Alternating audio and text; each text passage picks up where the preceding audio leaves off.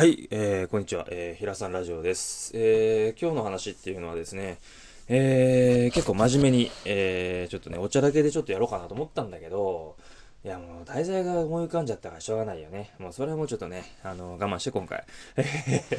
我慢しねえか。まあいいや。えー、ということで今日の話はですね、あのー、すげえ真面目っす。本当に伝えたくて、えー、この題材にしました。えー、何かというと、あの、辛い思いをしている学生の皆さんへということで、えー、お送りさせていただこうかなと思っております。えー、っとね、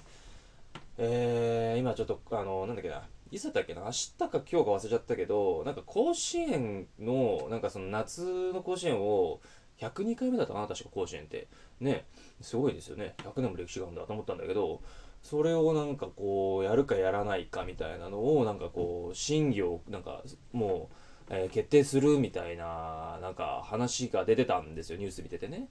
たまたまつけたんだけど。あんまり俺ニュース見ないんだけどさ。うん。で、見ててなんかやってて、ああ、学生の皆さん今すごい大変なんだなって。社会人も大変だけど、学生の皆さんなんか特に大変だと思うんですよ。特に受験生とかね。例えば、小学校受験するお子さんであったりとか、あとなんだろう。うーん、あとはなんだ、えー、小、中学校か。中学校受験するお子さんであったりとか、まあ、小中高大みんな大変だよね。就活生もそうだしね。うん。で、今回、まあ皆さん学生全体に対しても言えることなんだけど、特にあの、言いたいのが、大学生の方ですね。えー、なんか、うん、大学生の皆さんって高校生、まあ高校生でも寮生活されてる方いると思うんだけど、特に大学生っていうのはやっぱり全国にね、えー、例えば一番わかりやすく言えば関西の人が東京の大学行くとかね、えー、秋田とか、えー、岩手とか北陸とか、あっちのね、北海道の方の方が関東にいらっしゃるとか、沖縄に、えー、とか、福岡にいらっしゃるとか、いっぱいあると思うんだね。あると思うんだね。だって、すごい日本だね。あると思うんですけど、あのー、ていうのかな、そういう地方から出ていらっしゃる方とか、地元から離れて生活されてる方に対して、ちょっと、え、フォーカスを置いてお話しさせていただこうかなと思ってるんですけども、僕もね、あのー、あれなんですよ、あの関東に住んでるんですけど、今ね、大学が京都だったんですよ。で、大学が京都の時ってやっぱりこう、全く文化が違うわけですよ。言葉も違ければ食べてるものも違うし、風土も違うし、夏めちゃくちゃ暑いし、冬めっちゃ寒いんですよ。あのー、京都盆地っていうぐらいなんで山に囲まれてるんで、ものすごくこう、梅雨もジメジメが半端じゃないんですよ、もう。大きさに言うと関東の2倍ぐらいジメジメするんですよ。ちょっと大げさか。まあいいや。そういうことを経験してるからこそ、そういう状況を経験6年間したからこそちょっとお話しさせていただこうかなと思ってるんですけど、なんかね、なんかすごく辛い思いされてるんだなっていうのはなんか思うんです。想像するにね。たやすいんですよ。どういうことかっていうと、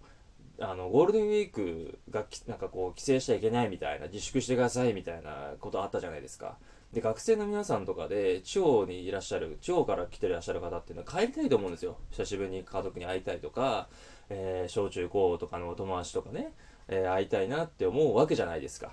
うん。でもそれができなかったりとか、ただでさえ、むしろなんか、ね、今の大学の友達とかにすら会えないとかっていう状況で、えー、ズームであったりとか、うまくこうコントロールしてるにしても、やっぱり、身近にこう生でね、うん、面と向かって話すっていうのが、なかなかこう、ね、あのデジタルなものを介してね、メディアを通してってことあるかもしれないけれども、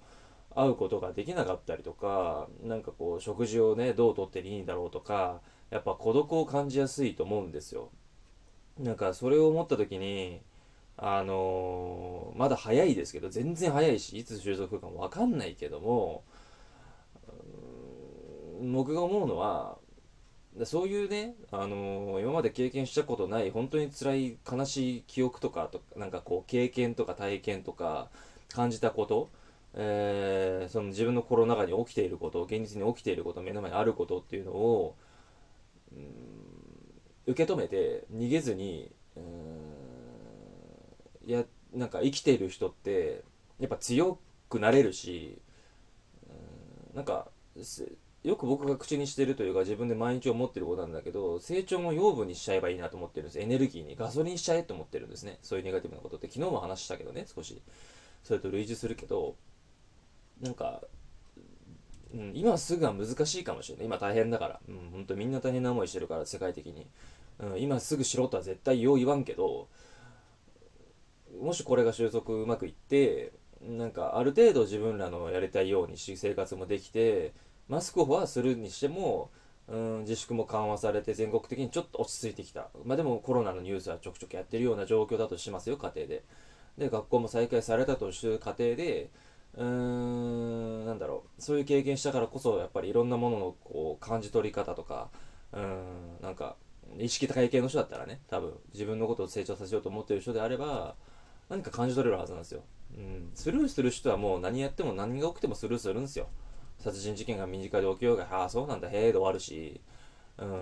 なんか自分の身に起きた多分大学をね大学をあ例えば悪いごめん。それは今聞き流してごめんごめん。あ例えば悪かった。えっと例えばなんだろうな、うん、自分が怪我したと。した時になんか食生活が良くなかったとか体調悪くなった時になんか運動しなかったなとかなんかなんかあるじゃないですか。人として生きてる時に感じ取るものって。なんか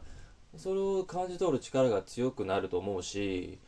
うーんなんだろうね。生かそうと思うと思うんですそういう人って。で僕みたいなこういう啓発系の話とかまあ最近はね昨日は2部ぐらいは結構おちゃらけた話したんだけどなんかこういうメンタル的な話とか好きな人っていうのはすごく真面目な人が多いし自分を変えたいなっていうね向上意欲が強い人が多いと思うから、うん、そういう人に向けての発信っていうことではあるんだけどもあの絶対行きますこの経験って。あの生かそうと思えばいくらでもやりようはあると思います。ただなんか無理やりやるのではなくうんなんだろうこれちょっと言語化するのすごくこう頭を使わなきゃいけないなと思って今思ってんだけどうん適切な言葉なんだろうな。うん。あバランスを見ながら自分の心と体の様子を見ながら1ミリでも前に進んでいくっていう意識を持っていれさえすれば意識もついてきてて行動も伴っているから、えー、自分を変えるっていう結果も見やなんかこうつきやすくなるしその今のコロナで学生さんが大変な思いをしているっていうことも学生さん自身も活かせるんじゃないかなっていうのは思うかな。ちょっとうまく伝わってっかなちょっとわかんねえな。うんなんかそんな気がしますよ。うん。やっぱり俺が大学の時っていうのはちょうどねあの大学何年生で5年生とかの時かな。俺あの2年間休学してるんであれなんですけど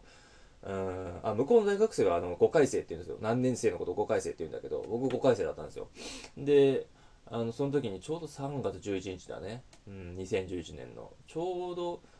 そうだ2006年入学だからよね。あじゃあ5年6年生かな？確か。5年から忘れたまあいいや。そこはどうでもいいや。そうそう発祥るかそこは。えっとの時にあの東日本大震災があったんですよ。で家でテレビ見ててなんか現実じゃなさすぎてポカンとした思いがありますなんか悲しむとかショックとかじゃなかったですね。なんかでもその経験をとか見たこととか感じたことっていうのはやっぱり後で生きてきたし生きることのことに対してなんかすごく真剣に考える機会が増えたしうんそれだけじゃないんだけどね。だから今コロナで大変で辛い思いしてて孤独だな孤立を感じてるなっていう学生さんはうんなどういう行動してもいい。逃げてもいいむしろ、うん、逃げてもいいけど嫌だなと思ってもいいし悲しい思いをしてもいいけど必要以上に自分を責めないでほしいし必要以上にそれに埋没しないでほしいと思うし、うん、めちゃくちゃ甘えていいと思う、うん、まだ学生は甘えていいし、うん、全然。大人になったらある程度自分に責任を負わなきゃいけないけどね。自分の決断を脱がなきゃいけないけど。